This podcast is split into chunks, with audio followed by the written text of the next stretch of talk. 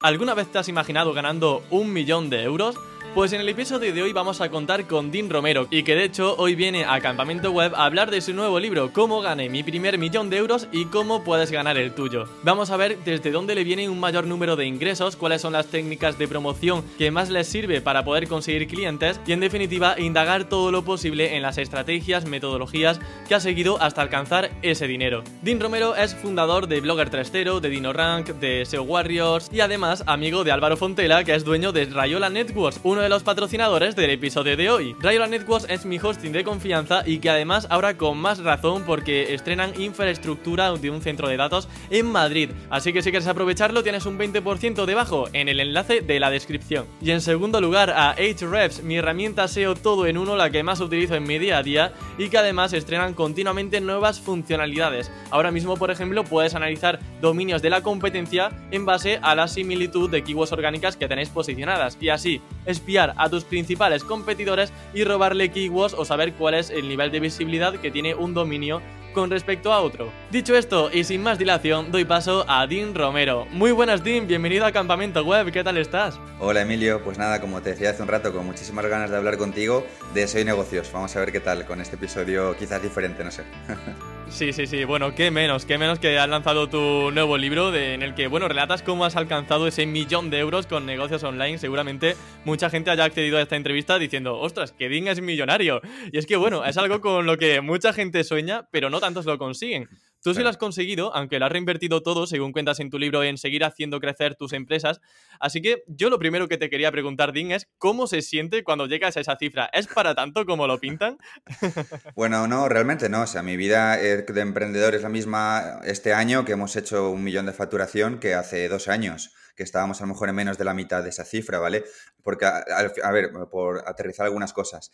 Ah, cosas que cambian, quizás vas teniendo cada vez más responsabilidades, ¿no? Más equipo, Em, es más fácil que el estrés se podre de ti, ¿no? O sea, primero digo la parte realista, que es la, que mucha gente no ve, pero que es la, es la que tú vives más, más tiempo en el día a día, ¿vale? Tienes más reuniones, tienes más frentes abiertos, es más difícil controlar, como te decía antes, también el estrés. Yo, por ejemplo, este año 2023 que empieza, uno de mis principales objetivos eh, no es tanto seguir creciendo, que también, ¿vale? O sea, tenemos eh, unas previsiones, ahora con RAN estamos yendo a Estados Unidos, una serie de cosas, ya lo doy por sentado, pero no está tanto mi foco en seguir multiplicando exponencialmente, sino en, eh, vale, sí, mantener la empresa bien, ¿vale? Seguir fuertes, pero sobre todo yo dedicar una parte también importante de mi tiempo y mi foco a dormir mejor, a seguir entrenando cada vez más, a estar yo bien, porque si ah, yo estoy bien, soy uno de los motores de la empresa principales, pues la empresa seguirá bien, ¿no? Entonces, mucha gente eh, ve esto, eh, ve este tipo de, cifras como un unicornio, ¿no? Que, que hay que alcanzar y demás, lo que pasa es que, ah, por un lado, el camino que haces para llegar a ello es bastante grande, ¿vale? Es bastante, es bastante largo. En mi caso ha sido tras 10 años de emprender en Internet. De hecho, yo creo que he ido relativamente lento hasta hacer que mis empresas lleguen a más o menos este tipo de volumen, ¿no? Hay gente, cuando ya estás en el mundillo que conoces, del mundo startup, ¿no? Eh, em, empresas varias, eh, yo qué sé, me viene a la cabeza Finder o la propia Rayola o empresas que todos conocemos que han crecido mucho más grande estas cifras en menos tiempo pero eh, es un camino largo de pensando en el largo plazo y demás, y luego pues, una gran parte de esto se reinvierte en la misma empresa, ¿no? Ah, el título es poderoso, mucha gente le llama la atención, pero claro, no es que tú tengas en tu casa, en el colchón, un millón de euros, sino que tu, negocio genera eso, tú reinviertes y sigues creciendo, que es de lo que va el libro al final, de conseguir un negocio que cree ingresos recurrentes. Ajá. Eh, a nivel de crecimiento profesional o de empresa, tener un millón de euros para invertir te permite tener, como bien dices, un margen de maniobra mucho mayor que un negocio que empieza. Pero eh, mi duda gira más en torno a este segundo tipo de empresa, gente que está empezando, que seguramente muchos de los oyentes sean los que están em, escuchándonos, ¿no? Eh, quieren empezar su negocio online, mm. quieren hacerlo crecer. Eh, yo te quería preguntar cómo se escala un negocio que, inicialmente te da para vivir hasta convertirlo en algo mucho mayor, como es el caso mm. que, bueno, empezaste tú con Bloggers 3.0, con tus nichos, y has conseguido pivotar y escalar tu negocio, crear otros nuevos, y bueno, pues eso, llegar al millón de euros. ¿Cómo se escala? A ver, eh, en mi caso eh, fue un camino, pues digamos, muy, muy enfocado en el largo plazo, ¿vale? yo ahora te lo cuento, intento resumir, ¿no? Cómo lo hice yo, pero siempre hago también este disclaimer inicial de que no creo que sea un discurso súper sexy. O sea, a mucha gente no le hace adherencia cuando yo cuento esto, que lo he contado a veces en otras entrevistas y demás, porque mucha gente ve Internet como el trampolín, ¿no? Para conseguir muchísimos ingresos o eh, en muy pocos años eh, ser millonarios en el mejor de los casos, ¿no? Hay mucha gente en Instagram lanzando este mensaje, muchos emprendedores nuevos, que no digo que sea mentira, ¿eh? A muchos les ha ido bien de forma explosiva y exponencial, pero eso es una mínima, mínima excepción de todos los emprendedores que estamos en Internet remando todos los días, ¿vale? En mi caso, como te digo, fue un camino eh, muy en el largo plazo basado en la construcción de una comunidad a través de inbound marketing, que es una de las cosas que comento en el libro, ¿vale? Yo ahí en el libro pues desarrollo eso, exactamente el paso a paso de cómo fui creando esta comunidad. ¿Cuál es el resumen? Pues buscar, digamos, una vía de inbound marketing que a ti te guste, que a ti te funcione. En tu caso, por ejemplo, es, puede ser el podcasting, ¿no? YouTube, podcast, tu contenido audiovisual, que es muy potente Vale, casarte con esa línea de inbound marketing durante muchos años, en mi caso fue un blog, ¿vale? Al principio, que luego pivoté, hice podcast, hice más cositas, pero la columna vertebral fue Blogger 3.0, que fue un blog donde aproximadamente durante cerca de ocho años publiqué contenido de muchísima, muchísima calidad, o sea, contenido donde yo me dejaba la vida en cada artículo como si quisiera ganar un premio con ese artículo o me fuera, no sé, a premiar durante ocho años, todas las semanas, ¿vale? Y que construyendo una lista de suscriptores. Pues cuando vas haciendo esa audiencia y vas consiguiendo leads, esos leads, tío, lo que he aprendido es que tienen más calidad que cualquier tipo de lista que en un futuro me llegue porque me entrevisten en sitios que también están bien, ¿vale? Pero tiene también esos leads, esa lista de leads, muchísima más calidad que si los compro por publicidad, ¿no? Que hace unos años estaba muy de moda, ¿no? El mensaje de hazte trafficker, que insisto, no digo que esté mal, pero que comprar leads, ¿vale? Y comprar ah, tráfico está bien, de hecho es una palanca que nosotros también usamos para seguir escalando, pero no tiene nada que ver ah, al hecho de haber construido esa lista de leads, como fue en mi caso, la, la, base de mi sistema, que es hacerlo a través de marketing de contenidos, desarrollando una marca personal durante años. Tienes unos leads con una temperatura bestial, unos lovers de tus productos. Y bueno, pues sobre esa piedra angular, con los años, lanzando distintos productos, hemos construido esto y hemos llegado a ese millón de facturación. Ajá, me gusta, me gusta. Me gusta mucho el, hincapié que haces en el tema de inbound marketing. De hecho, es la siguiente pregunta sobre la que vamos a incidir. Y bueno, también hablaremos sobre email marketing porque realmente se decía hace muchos años que el dinero está en la lista y sinceramente sigo pensando que esa frase sigue vigente a día de hoy. Así que vamos a incidir más adelante también en este aspecto para, ver cómo podemos calentar esa lista de emails y hacer que se conviertan en ventas. Em, pero bueno, como decía, antes de nada vamos a entrar en tema de inbound, que bueno, hay una frase que comentas en el libro que a mí me encantado, así que con tu permiso voy aquí a mencionarla. Y es que eh, comentas que hay una fórmula muy sencilla y que hay muy poca gente utilizándola, pero que funciona muy bien. Y es la siguiente, y es contar algo que tú estás aprendiendo en tiempo real y hacerlo en el canal que mejor se te dé y en el que te encuentres mm. más a gusto. Creo que esto es algo muy importante. Si te parece, eh, Dean, eh, desarrolla un poco esta idea sobre en qué consiste eso de enseñar de lo que aprendemos y en el canal que mejor se nos dé. Vale, perfecto. Pues sí, te cuento un poco más. A ver, antes que eso hago eh, una definición súper rápida del concepto de inbound, ¿vale? Porque a lo mejor mucha gente de SEO nos está viendo y creo que es un concepto quizás un pelín más marketero, más del mundo del marketing y hay gente más de la parte purista, SEO de nichos a lo mejor y tal, que dice, ¿qué es esto que, está diciendo de inbound? vale, bueno, pues a ver, con, con, esto de lo que yo me refiero en el libro, que es hacer inbound, ¿vale? Eh, ir contando cómo vas haciendo tú algo, ¿vale? Principalmente con inbound nos referimos a, mm, hacer marketing de contenidos. Eh, es tan sencillo como eso, ¿vale? A coger un canal, el que mejor se te dé, en mi caso un blog, y hacer contenidos en un blog para conseguir lo más valioso que existe en Internet, que es la atención de la gente. Por lo que las marcas se pelean, por lo que existe la publicidad a día de hoy, la atención de la gente, ¿vale? En tu caso, por ejemplo, tu canal de inbound es un podcast, ¿vale? Un podcast en YouTube, en Spotify, bla, bla, bla. Vale, pues eh, consiste, como decía, en, en esa parte de, en ese capítulo, en eso, ¿no? Tú encuentras cuál es el canal que más te gusta y que mejor se te da. Tiene que haber una confluencia entre estos dos puntos, ¿vale? A mí me gustaba escribir, pero es que también se me da bien escribir, ¿vale? Ah, y lo iteras, lo iteras, es decir, lo vas repitiendo. Empiezas a crear contenido de una temática en la que tú te sientes cómodo durante mucho tiempo. Eh, el matiz que dices de, la frase, a ver, em, mucha gente... No, no, hace esto, ¿vale? Es decir, mucha gente no va contando lo que va aprendiendo en tiempo real, que es lo que yo sí hice bien cuando empecé Blogger 3.0. Creo que eso fue lo que diferenció Blogger 3.0 ya desde sus primeros años, que luego lo convirtió en el blog de SEO más leído de habla hispana. O sea, en Blogger 3.0 yo cada artículo que publicaba, te hablo hace 2, 3 años, tenía 100, 200, 300 comentarios todas las semanas en un blog de WordPress de un nicho SEO. ¿Vale? Que esto no es eh, YouTube, ¿no? Hablando del mundo fitness, eh, por influencer ahí te consigue miles de comentarios. Era una cantidad de interacción bestial y cada artículo movía muchísimo tráfico.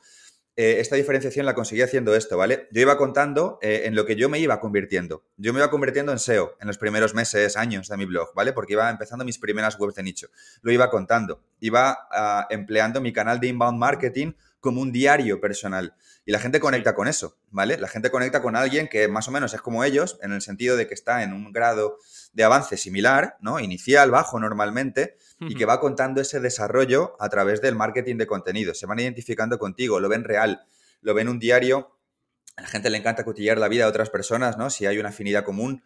Entonces, yo hice eso y la gente no hace eso porque la gente en ese punto, eh, lo que yo he visto con muchas conversaciones con gente es que tiene síndrome del impostor. La gente no hace eso porque te dice, joder, pero ¿quién soy yo para contar esto? ¿Cómo voy a contar yo? Imagínate, yo podría haberte dicho este discurso. ¿Cómo voy a contarte yo que cosas de SEO en mi blog si yo no soy SEO? ¿Quién soy yo para hablar de SEO de nichos y de que quiero conseguir miles de visitas en mi blog de animales, que fue mi primer blog en Animal Fiel, si yo no soy SEO? Qué vergüenza, no, no lo puedo contar, se van a meter conmigo, soy un impostor. Esto le pasa, no sé, al 90 y pico por ciento de las personas. Y por eso no, hacen marketing de contenidos eh, en el punto actual de desarrollo profesional en el que se encuentran. Pero es un error. Cuando lo haces, traccionas mucho más audiencia.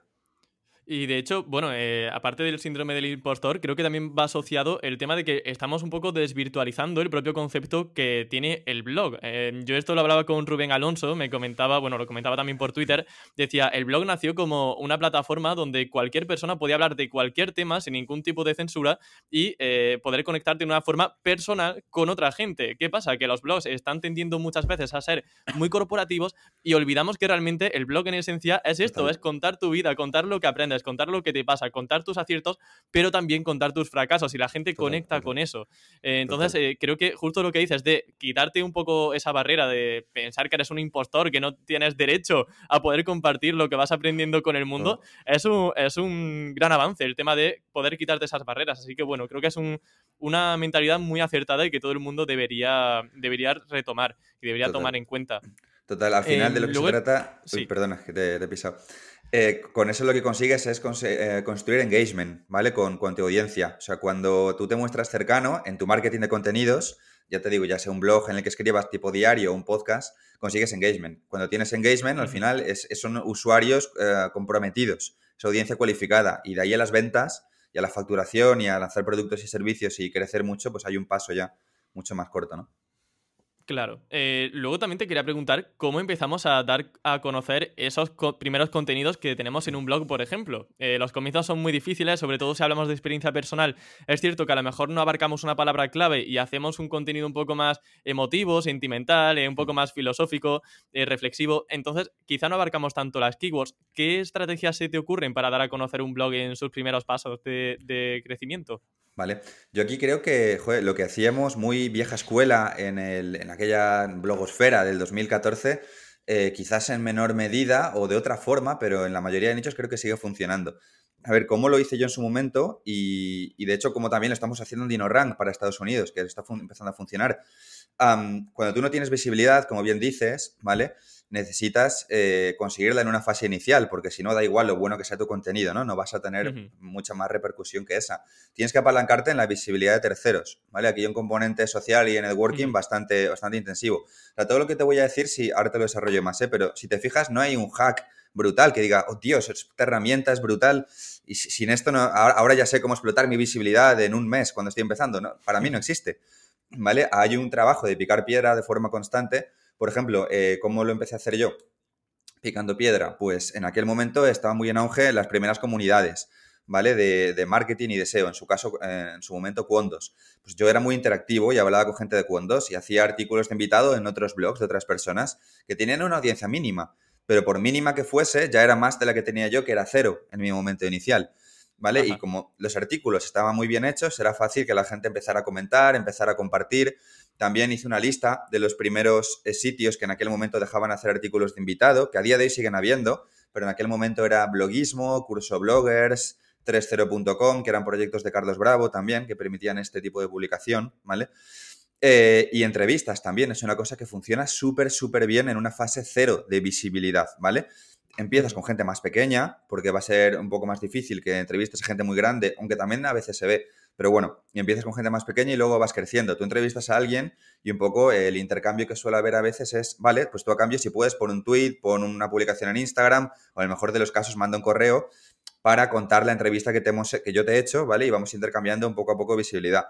Hacer una de estas cosas que yo te he dicho una vez, dos o tres, no sirve de nada, pero cuando lo haces durante seis meses, diez meses, todas las semanas y todos los meses, es magia, ¿vale? O sea, la visibilidad empieza, empieza a surgir, empiezas a traccionar.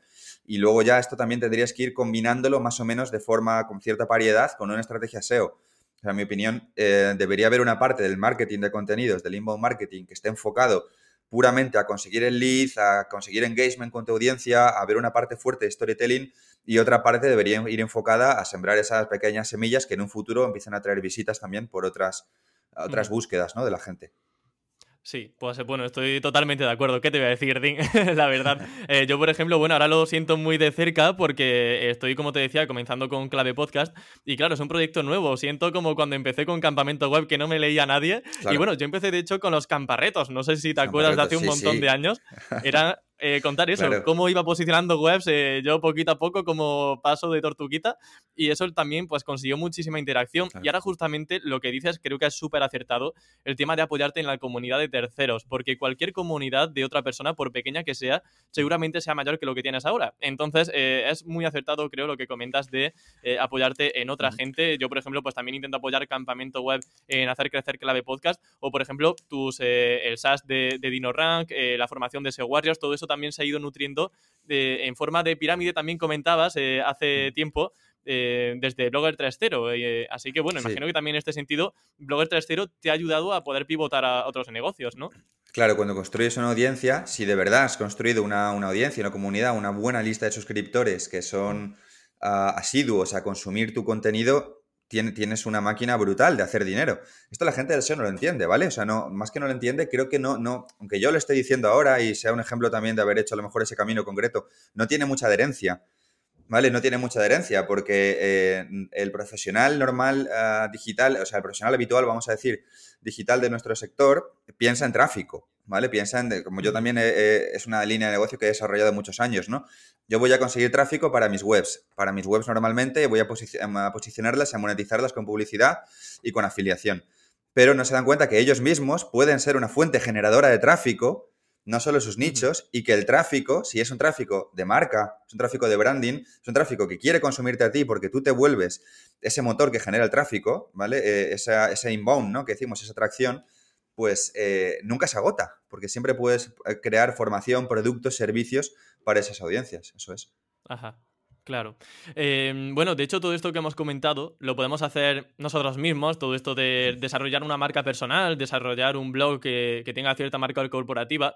Eh, en tu libro, de hecho, mencionas que empezaste tú solo con los micronichos y con tu blog de Blogger 3.0, pero mi siguiente pregunta es si te resultó difícil pasar de estar, de estar tú solo a empezar a contar con gente en tu equipo, porque, ostras, para tener a un empleado hay que pagar unos 2.000 euros como mínimo, si no me equivoco, entre seguridad social y demás. Imagino que dar ese paso a contratar a tu primera persona, eh, decir, vale, ya no estoy solo, tengo a alguien a quien tengo que delegar y aprender todo ese proceso incluso de delegación, eh, es algo, es un paso importante, ¿no? ¿Cómo fue en tu caso? Claro, pues te cuento. Em, ¿Sabes qué pasa? Sí, todo eso es una evolución, pero como, como fue tan lento, o sea, ahora te intento concretar en mi caso, ¿no? Pero como fue algo tan lento, tan, ya te digo, todo esto, toda esta evolución o el resultado de publicar el libro con Planeta es el resultado de más de 10 años currando como, como un animal, por así decirlo, ¿no? Trabajando muchísimo. Entonces, no es una cosa que haya pasado que decirte, pues en un año o en dos, yo te diría, pues sí, hubo un punto de inflexión brutal de hace cinco meses al mes siguiente que empecé, empecé a contratar y luego empezamos a crecer. Como no, no fue exponencial, sino que fue extremadamente progresivo, tú no te das ni cuenta. ¿Sabes? No, te das ni cuenta, ¿vale? ¿Cómo empecé? Pues al principio estaba yo solo, ¿no? Hacía Blogger 3.0, hacía mis artículos en mi blog y hacía mis nichos, micronichos. En su mayoría, bueno, y algunos meganichos también.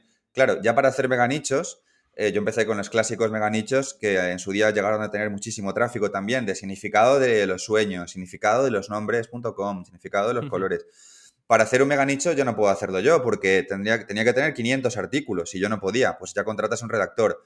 De forma natural no te vas dando cuenta, pero vas empezando a contar con ayuda de terceros en el, en el, caso del SEO, ¿no? Sobre todo si vas por el lado nichero, es muy fácil que muchos SEOs que nos escuchen tengan sus pequeños equipos de redactores. Es verdad que no es tu equipo como tal, ¿no? Está más alejado, son freelance, es gente que está un poco más fuera de, de, tu gestión, tú eres un cliente más de tantos, pero a medida que vas creciendo, pues a lo mejor, fue lo que fue mi caso, ¿no? Con los años, metía un redactor ya en nómina directamente o ya en la empresa, ¿vale? Como fue el caso de Laura. Eh, vale, pues ya es como un pequeño el pasito siguiente, ¿no? Pero no te has dado ni cuenta porque yo estuve con Laura un montón de años como freelance hasta que luego ya la quería solo para mí porque era muy buena, ya entró al equipo eh, y luego vas contratando a una persona que te ayuda con los emails, con la gestión, mm, pero al principio igual, de freelance, ¿está contratada o no? Bueno, la línea es tan difusa hasta que luego ya pasa el equipo y va pasando tan lento, tan por goteo, que no te das cuenta, tío, aunque parezca absurdo. O sea, yo no recuerdo un momento donde pasara de verme solo a verme ahora, que somos un equipo de entre 15, 20 personas, contando freelance que nos dedican muchas horas, a gente que está en el equipo en exclusiva como tal. Sí, sí. ¿Y cómo delegas? Porque aquí, de hecho, sé, que hace tiempo al menos te costaba y estabas aprendiendo a delegar. Decías, Emilio, la verdad que es de lo más difícil que a lo que me he enfrentado en, mi vida. No sé si sigues teniendo esa percepción o, bueno, cómo te enfrentaste a, esa situación de tener pues a 15, 20 personas que dependen de ti y te levantas un día por la mañana y dices, vale, eh, a ver, ahora qué le digo a mi equipo, qué tenemos que hacer, cuál es el siguiente paso. claro, eh, esto, claro, o sea, si efectivamente, si me enfrento a, a esa idea así de golpe, pues pues estaría exactamente igual, igual que tú en esa pregunta, en plan, ¿qué, ¿qué, hago? Que esta gente que ha venido de repente a mi puerta, ¿cómo, cómo los orquesto y, y qué, qué, es esto, no? Pero claro, eh, es un poco lo mismo. Es tan progresivo, no han entrado 10 personas de golpe. ha entrado a lo mejor una cada seis meses, por decirte algo, ¿eh? que me estoy inventando. Entonces, mm, ya van entrando eh, y tú ya vas sabiendo lo que tienen que hacer en cada momento, ¿vale? Por ejemplo, eh, a, a, nosotros, nos, nos, a mí me, particularmente, me, me, me, ayuda mucho que yo no estoy demasiado en la gestión del equipo porque, a ver, somos un equipo pequeño, o sea, eh, muchísimas startups de marketing o agencias son, son muchos más, ¿vale? Somos un equipo relativamente pequeño para lo que es una empresa, ¿no? Como tal, somos una startup. Eh, y cada persona sabe muy bien lo que tiene que hacer. ¿Por qué? Pues porque ha habido un muy buen trabajo. Aquí sí me, sí me tiro flores siempre. O sea, creo que hemos hecho un buen trabajo. Y yo particularmente también, eso sí se me ha dado bien en encontrar a la persona adecuada, ¿vale? En el Ajá. momento adecuado. Entonces, claro, cuando tú vas encontrando con mucho atino con lo mejor que sabes hacer al perfil adecuado, pues este perfil es más autónomo, implica menos reuniones, ya le gusta lo que hace, por tanto no hace falta que tú estés motivándolo detrás, ¿vale? Y luego ya vas creando procesos y sistemas, una serie de reuniones periódicas para que ya la gente más o menos esté bien comunicada, que aquí no somos necesariamente ningún ejemplo, ¿vale? Nosotros en esto seguimos aprendiendo a día de hoy. Pero bueno, por ejemplo, hace poco ya ha entrado un project manager al equipo también que tenía mucha experiencia en lanzamientos que de hecho, eh, pues en su día también tenía experiencia porque trabajaba con Frank Scipion, ha trabajado con otros eh, grandes marketers, digamos, del sector, Borja, que es un crack, y nada, pues ya con él, que ejerce más un perfil de project manager, project manager, ya es más fácil tener, digamos, pues un control del equipo, una comunicación más fluida, pero se va construyendo súper despacio Ajá. todo. Vale, eh, te voy a hacer una pregunta que creo que puede ser interesante tanto para el jefe o dueño de una empresa como para una persona que quiere ser contratada en una agencia de marketing, por ejemplo. Eh, ¿En qué os fijáis para contratar a una persona y que realmente veáis que tiene aptitudes, que tiene capacidades para entrar al equipo? Vale, te, te, lo digo así en genérico, ¿no? O sea, no en base a ningún perfil concreto, sino... A ningún perfil, sí, en general, sí. De skills de... Claro, al final somos una empresa de marketing digital. Vale, pues mira, en lo que nunca nos vamos a fijar y en lo que por lo menos bajo mi seguramente sesgada experiencia, mi, mis colegas o conocidos tampoco es eso creo que se fijan demasiado, es en el nivel de estudios, ¿vale? No vamos a mirar que tengas un título en la universidad que diga que eres alguien válido porque has pasado por la misma formación que 80.000 personas más. Normalmente eh, en nuestro tipo de profesión no vamos a mirar eso. ¿Nosotros en qué nos fijamos? Te podría decir muy en resumen dos cosas, ¿vale? Que a su vez luego tienen más profundidad, pero en resumen, en tus skills, ¿vale? En tus habilidades uh, y en si encajas con la cultura del equipo, ¿vale? Que a su vez podríamos decir que son en los hard skills y en los soft skills, que en el libro, de hecho, hablo súper explícitamente de esto, tanto de los hard skills sí. como de los soft skills, o sea, de, de, tus habilidades duras y tus habilidades blandas. Habilidades duras. Uh -huh. Vale, eh, eres un buen programador, eres un buen SEO, eres un buen SEM, ¿vale? Eres un buen copywriter. Vale, ¿cómo lo sé? Principalmente, si no hay un papel que me diga que lo eres, que a mí eso me da igual, experiencia, ¿vale? O qué has hecho antes experiencia no tiene por qué ser, he estado tantos años en una empresa, no sé qué, eso no te valida. Puede que tengas poca experiencia dentro del mercado, pero que tú para ti mismo sí hayas hecho cosas. Si eres un SEO, por ejemplo, has sabido mover tráfico web antes, te, apasiona porque eso es muy vocacional, te gusta montarte tus webs, tienes inquietud por aprender, estás al tanto de lo que ocurre con Google, te empapas de fuentes de información. Esos serían como hard skills, por así llamarlo, ¿vale? Que en ese caso yo evaluaría. Y, las, las, soft skills o las habilidades blandas, pues es un poco lo que va con la persona. Lo que te decía también, ¿no? Encaja con la cultura del equipo. Esto es incluso más importante, ¿vale? A veces hasta que las habilidades duras. Em, en nuestro caso, gente súper humilde, gente em, muy colaborativa, gente que le gusta trabajar en equipo, ¿vale? Gente que, por, no por ser muy buenos en lo que hacen, son muy sobrados, porque de esto también es un perfil habitual, ¿no? Un perfil más senior, a veces es un poco más difícil de tratar o ya tiene su metodología y no le gusta que lo saques de ahí. Pues cuando estas dos cosas, a las habilidades duras y las más blandas, confluyen, es, eh, es, lo que tenemos en cuenta para meter a gente en el equipo. Muy bien. Eh, vamos a entrar otra vez en el tema de la evolución a nivel de, ganar dinero, que al fin y al cabo pues, es uno de los principales motivos por los que estamos aquí, ¿no? Em, te quería preguntar con qué método de promoción obtienes más ingresos, si por orgánico, SEO con Blogger 3.0, si la publicidad de Instagram, de email marketing. Eh, no sé si tienes mm, conocimiento así o se te viene a la cabeza. Eh, sé que es una pregunta así bombardeada de repente, pero creo que es interesante, ¿no? Para conocer un poco dónde podemos poner más foco a nivel de promoción. Vale, em, claro, los picos de ingresos siempre los generamos con lanzamientos. Ah, un lanzamiento no es otra cosa que empezar a vender en una fecha de inicio y una fecha de fin, ¿vale? Vender algo, un curso, un producto, una membresía, un, un máster, un software, lo que sea, ¿vale? Vender en un periodo de tiempo acotado. Ahí sacamos los mayores picos de facturación. La pregunta es lo que está debajo, ¿vale? Pero ¿qué es un lanzamiento? Lo que tú decías, ¿no? ¿Cómo consigues eh, mover ahí tráfico e ingresos eh, a través de un lanzamiento? ¿Cuáles son los ingredientes? Los ingredientes son la lista de suscriptores, que es lo que te decía antes, eh, es ese motor inagotable de audiencia, que de hecho es que en el libro, en plan súper pesado, hablo muchísimo de esto, de construir una audiencia. La audiencia que tú has construido, los leads, ¿vale? Los leads que no has comprado un día random, sino que has ido cosechando lentamente, ¿vale? La, base de suscriptores y luego publicidad de social ads, pero no a tráfico frío. Ojo, el tráfico frío es la mayor maravilla para escalar si aprendes a, domarlo, que es difícil dominarlo y domarlo, ¿vale? No, no lo estoy quitando mérito, pero no, no, tanto esto en nuestro caso, o sea, esto no es, no es explosivo, esto es un goteo constante, el tráfico frío. El tráfico de, de social ads caliente, ¿vale? El tráfico a remarketing que hacemos a el tráfico, a su vez, que ya movemos nosotros por inbound marketing, ¿vale? Por SEO o porque son visitas que entran a mi web. Entonces, en resumen, eso. Básicamente aquí lo que hace es, eh, para, perdón, para que la gente tenga un poco una idea clara sobre esto, sería una persona que entra en tu blog de Blogger 3.0, eh, se le inserta, por ejemplo, el pixel de Facebook y luego tú en la campaña de Facebook Ads, eh, para que le llegue por Instagram Ads o, bueno, que es Facebook Ads, por Instagram o por Facebook, a esa gente que ya ha visitado tu blog le aparece un anuncio, pero no a gente que no te conoce todavía y de esa forma, pues es lo que decías del público caliente, que es distinto al tráfico frío, que es gente que ni siquiera ha visitado una vez tu página web y hacer remarketing en ese sentido. Eso es, movemos tráfico, ¿vale? O sea, somos SEOs y hacemos también inbound marketing, es decir, sabemos entre una cosa y otra mover tráfico. ¿Cómo movemos tráfico? Pues lo que tú decías, a Blogger 3.0 tiene tráfico, ¿vale? Ahora ya no estamos publicando mucho, este año lo quiero retomar otra vez, siempre lo digo cada año que empieza, pero bueno, ya tiene un tráfico residual, ¿no? DinoRank, DinoRank sí que está muy bien posicionado, tiene tráfico. ¿Vale? SEO Warriors tiene tráfico de marca, aunque no esté posicionado, ¿vale? Por todo el trabajo que hemos hecho en entrevistas, en podcast, bla, bla.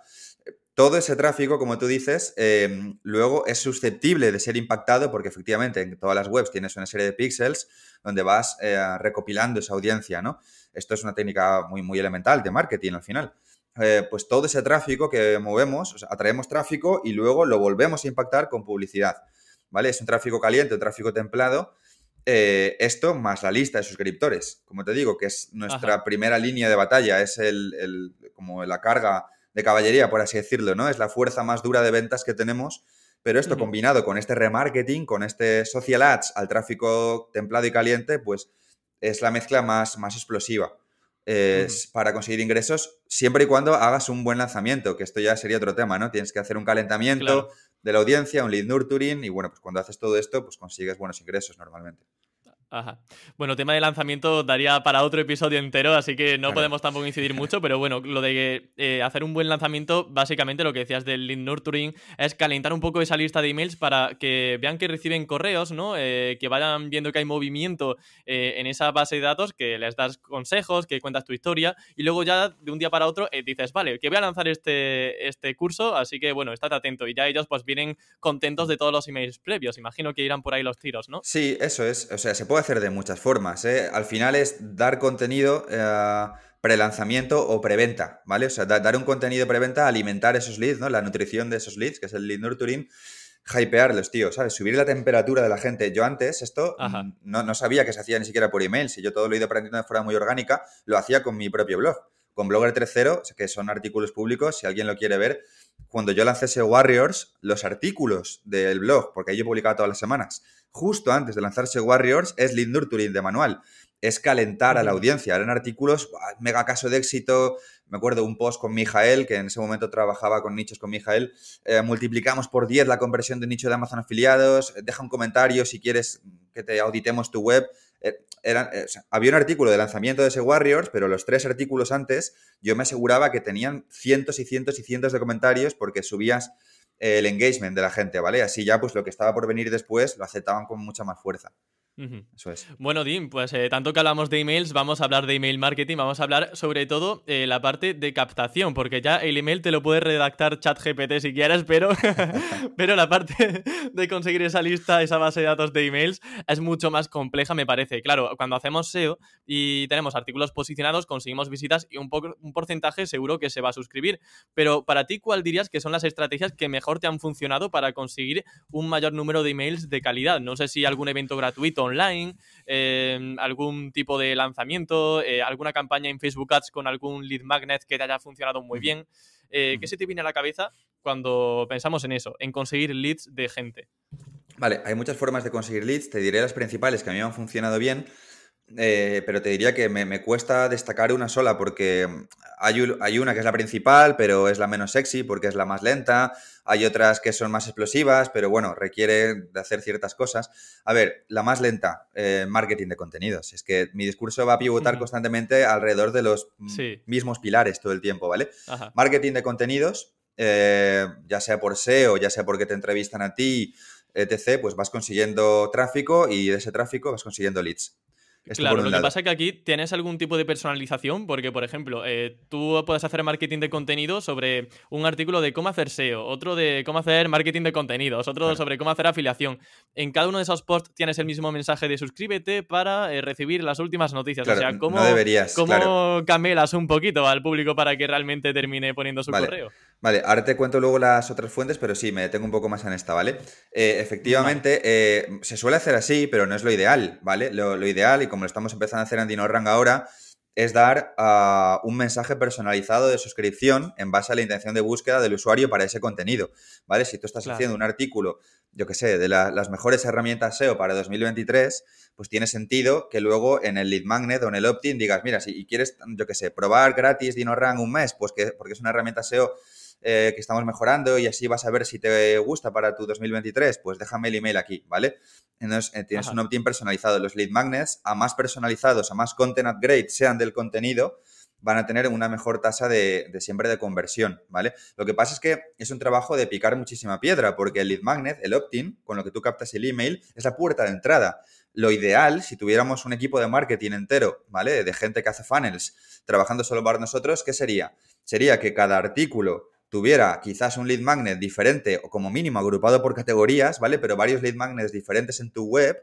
Y también lo ideal sería que esos lead magnets, en base al lead magnet que sea, conecte con una secuencia de emails diferente, o sea, con un autoresponder de emails o con un pequeño funnel diferente en base a la intención de búsqueda por la que ha entrado ese usuario en ese artículo, ¿vale? En el caso de DinoRank, pues yo qué sé, le hablaríamos de DinoRank, de las herramientas SEO, de cómo se usa, o si tu lead magnet es, has posicionado en Google, por ejemplo, eh, cómo posicionar un nicho, ¿vale? Me lo invento, aunque no creo que tenga mucho tráfico, pero imagínate que has posicionado eso, tu lead magnet puede ser, ¿vale? Pues descárgate la lista de los 100 nichos que mejor funcionan en 2023, ¿vale? Pues luego los emails correlativos que deberían seguir deberían ser distintos al tío que entró en el post de DinoRank que hablábamos antes, en el post de herramientas SEO. A lo mejor deberían ser emails que te enseñen a montar webs de nicho, ¿vale? Paso a paso, eh, o que por email montas tú una web de nicho secreta que no habías contado en el artículo. Y ya en esos emails, imagínate, si yo quiero venderte DinoRank, por ejemplo, pues te voy dejando caer en pildoritas de capturas de pantalla, ¿vale? De la herramienta con la que yo lo voy haciendo. Esto sería una forma de vender, ¿vale? Pero el opt-in debería ser diferente en cada post eh, o en cada categoría. Sí, sí. ¿Vale? Esto en mm. cuanto a la captación de emails por marketing de contenidos. Hay otras que tú has mencionado que son muy interesantes, que también las hemos usado, por ejemplo, un evento, un evento online. Es relativamente fácil, lo, difícil es conseguir el tráfico, pero montarlo es muy fácil, ¿vale? A día de hoy no hay barreras de entrada con los directos de YouTube, por ejemplo, ¿vale? Si tú no tienes audiencia, júntate con más amigos, más colegas, más personas, aunque sea gente que se activa en Twitter, que aquí sí hay muchísima gente en el SEO que se activa en Twitter, que mueven ya algo de audiencia, júntate con 3, 5, 10 personas, haz, una mesa redonda y haz un directo en YouTube.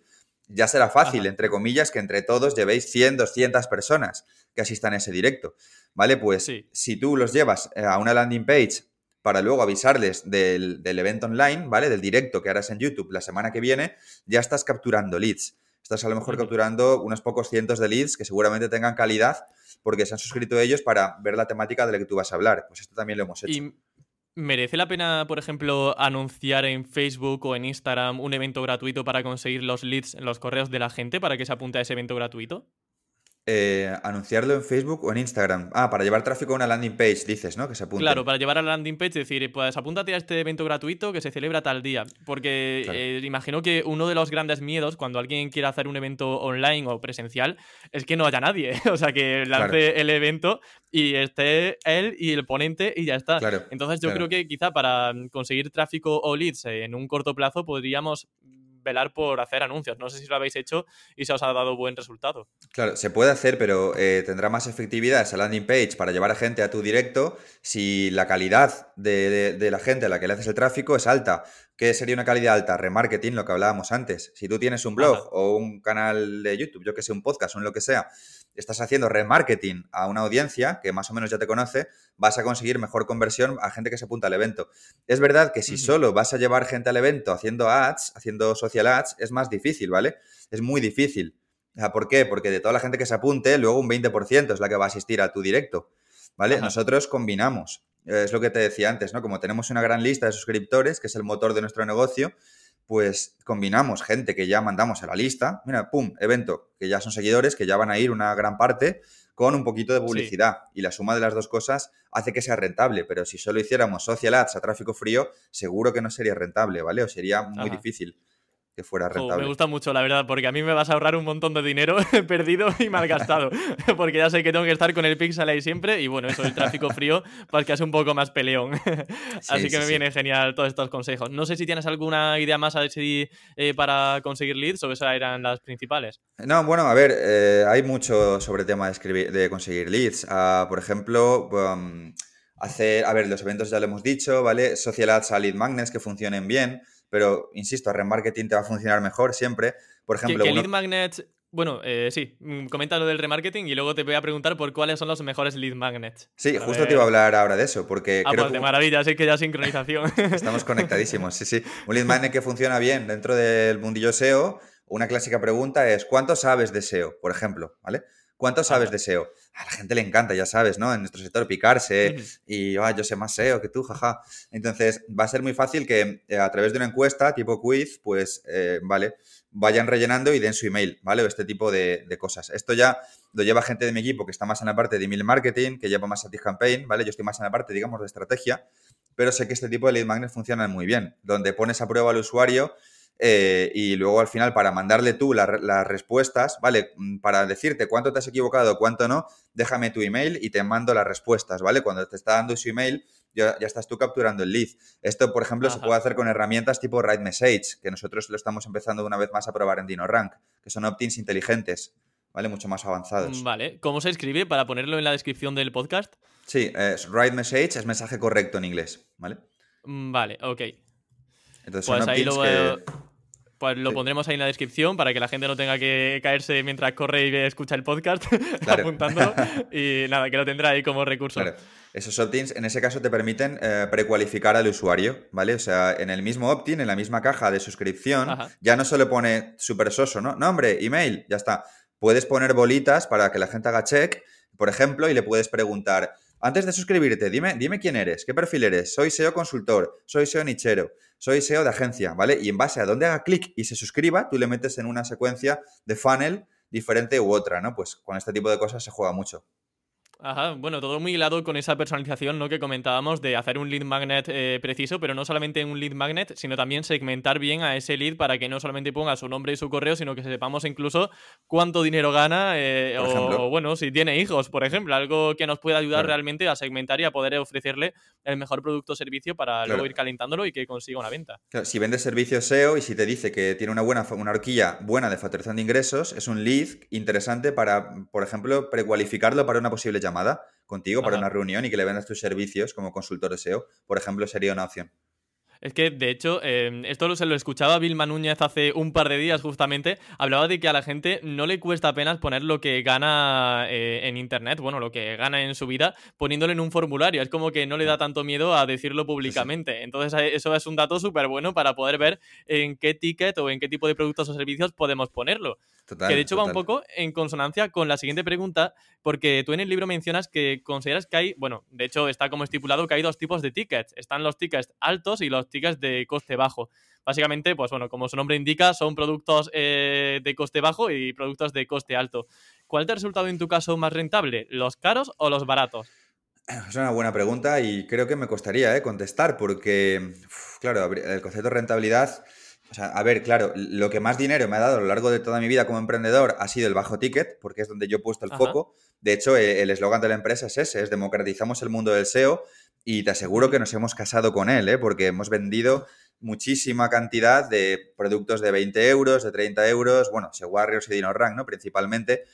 Pero claro, en, en los últimos más o menos dos años llevamos experimentando con el alto ticket tampoco es un altísimo ticket, ¿vale? Pero para nuestro sector, que no está tan acostumbrado al marketing, si es más alto ticket, productos de en torno a 2.000, 3.000 euros, como por ejemplo es Mentoría SEO, y claro, meten unas hostias de rentabilidad muy gordas. En el momento en que haces un buen lanzamiento con un producto de ese nivel, se nota muchísimo la diferencia, ¿vale? Claro, en nuestro caso Mentoría SEO tiene todo el sentido. No es que eh, yo le pongo un precio porque sea un curso y le quiero subir los ceros a lo que vale el curso. No, no. Claro, es que Mentoría SEO son 10 meses de consultoría eh, grupos pequeños y uno a uno también. Claro, evidentemente es un montón de tiempo que tú estás comprando de profesionales. Cuando tú lo vendes bien, el producto tiene sentido, el alto ticket capitaliza más rápido que el bajo ticket. Ajá.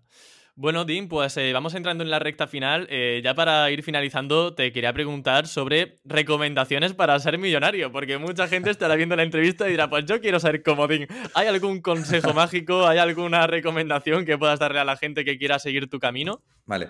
Vale, es una pregunta molona. Pues mira, te, contesto primero, que también lo comentábamos antes de, cámaras. Eh, yo no me considero eh, millonario como tal, ¿no? Porque, claro, el concepto de alguien millonario es alguien que literalmente como que le sobra el dinero y, bueno, pues va en Ferrari a todos lados. Em, creo que, lógicamente, mi, situación financiera ha ido mejorando a, a medida que han crecido mis empresas pero una parte muy grande, como te decía también al comienzo de estos ingresos, se reinvierten en las mismas empresas, ¿vale? Entonces, al final tú tienes patrimonio pero no, tanto, ni mucho menos millones en el banco ni, ni, nada por el estilo, ¿vale? Porque esto sería eh, recursos que no estás utilizando, por así decirlo, ¿no? Sería otra cosa.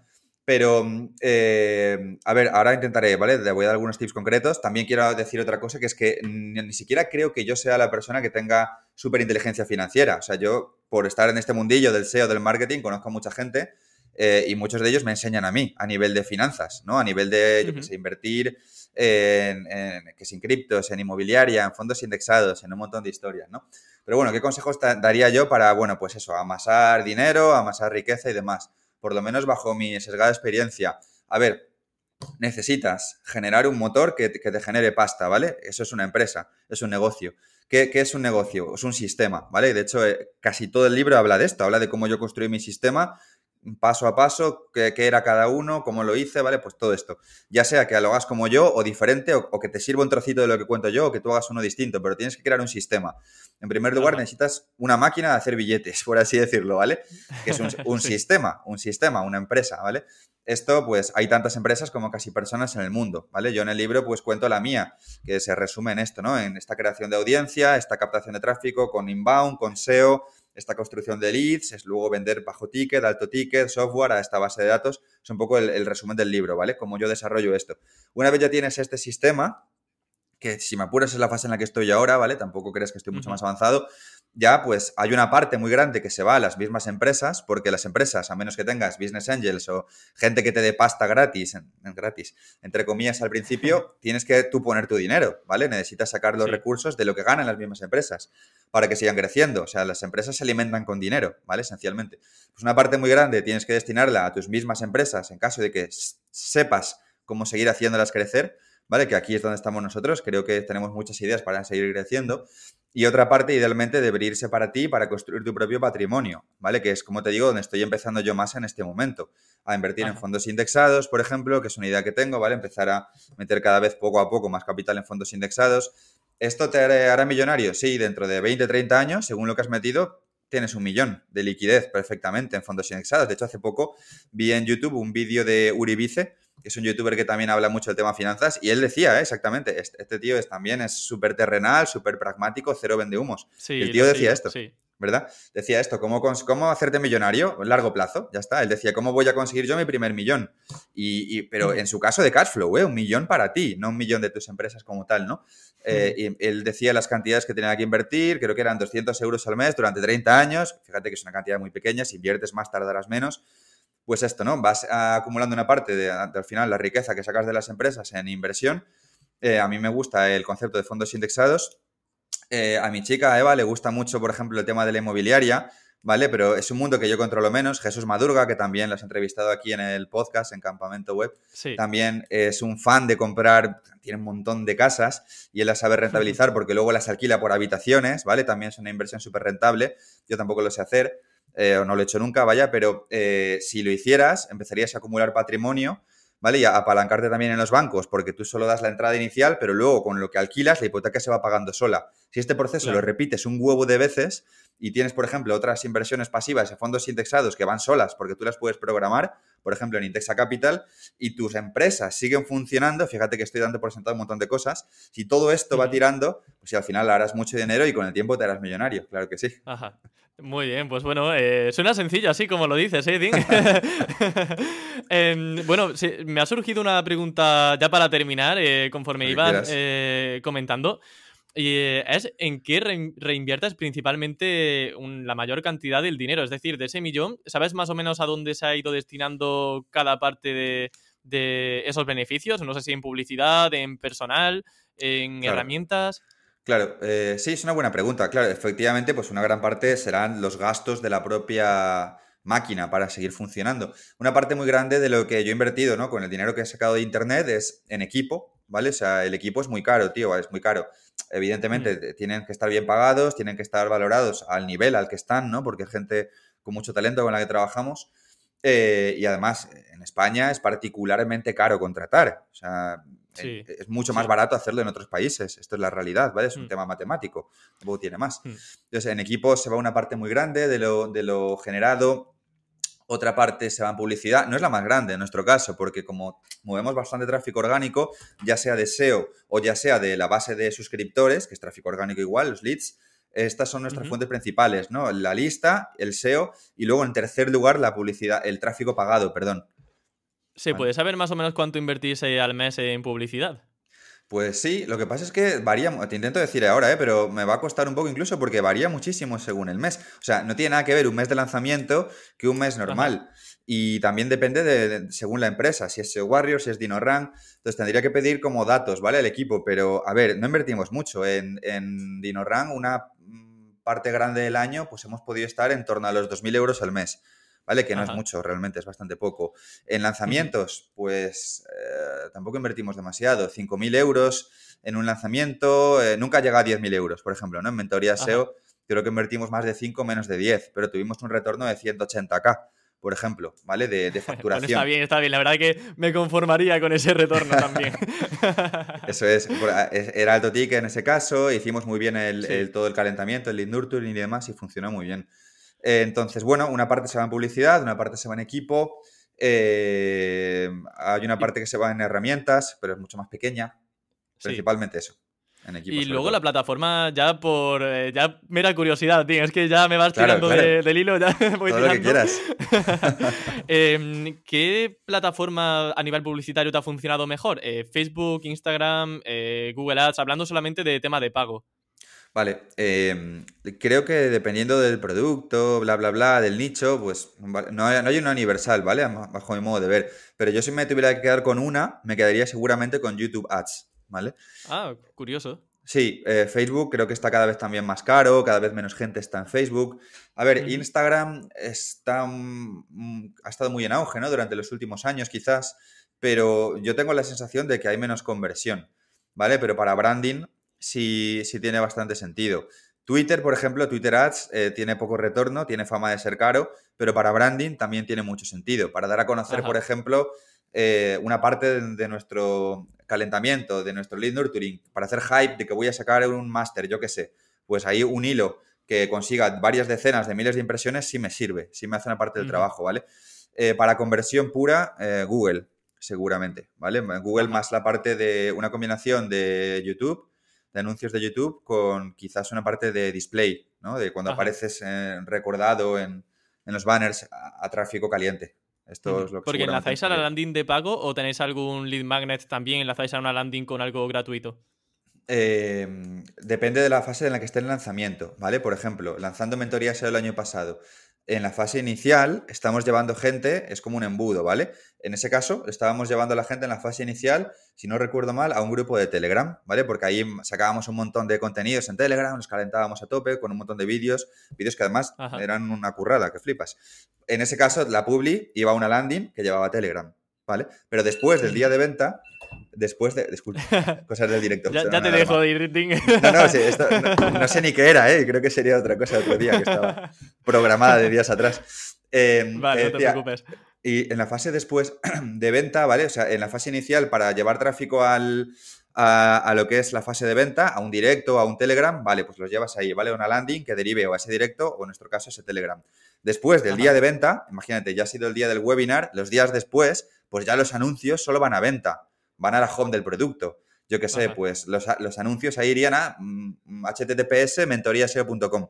Dependiendo de la fase en la que estés, vas llevando el tráfico a un lado u otro, ¿vale? Tú vas, vas viendo eh, la publicidad como una palanca que te ayuda a mover tráfico y tú el tráfico lo tienes que mover a sitios distintos dependiendo del punto de lanzamiento en el que estés, básicamente. Genial. Muy bien, pues bueno, Dean, yo ya estoy satisfecho con tus respuestas, con las preguntas, así que ahora sí que sí, agradecerte que te hayas pasado por Campamento Web una vez más, que no sé cómo no te tengo harto ya con tantas entrevistas que te voy realizando, así que muchas gracias por venir de nuevo. Nada, para nada, eh, el gusto es mío, tío, que siempre me encanta hablar contigo y siempre, bueno, me lo paso súper bien. Ya son un montón de años que nos conocemos y tal, y siempre es un rato genial. Eh, haces un trabajo brutal, creo que eres el mejor podcaster de- del mundo del SEO, vaya, o sea, haces un trabajo Gracias, fantástico gracias. para la gente que empieza, así que nada, tío, muchísimas gracias por darme audiencia en este rincón. Muy bien. Gracias a ti, Dean, y enhorabuena por el millón, que sean dos más ya mismo. Vamos a por ello. gracias.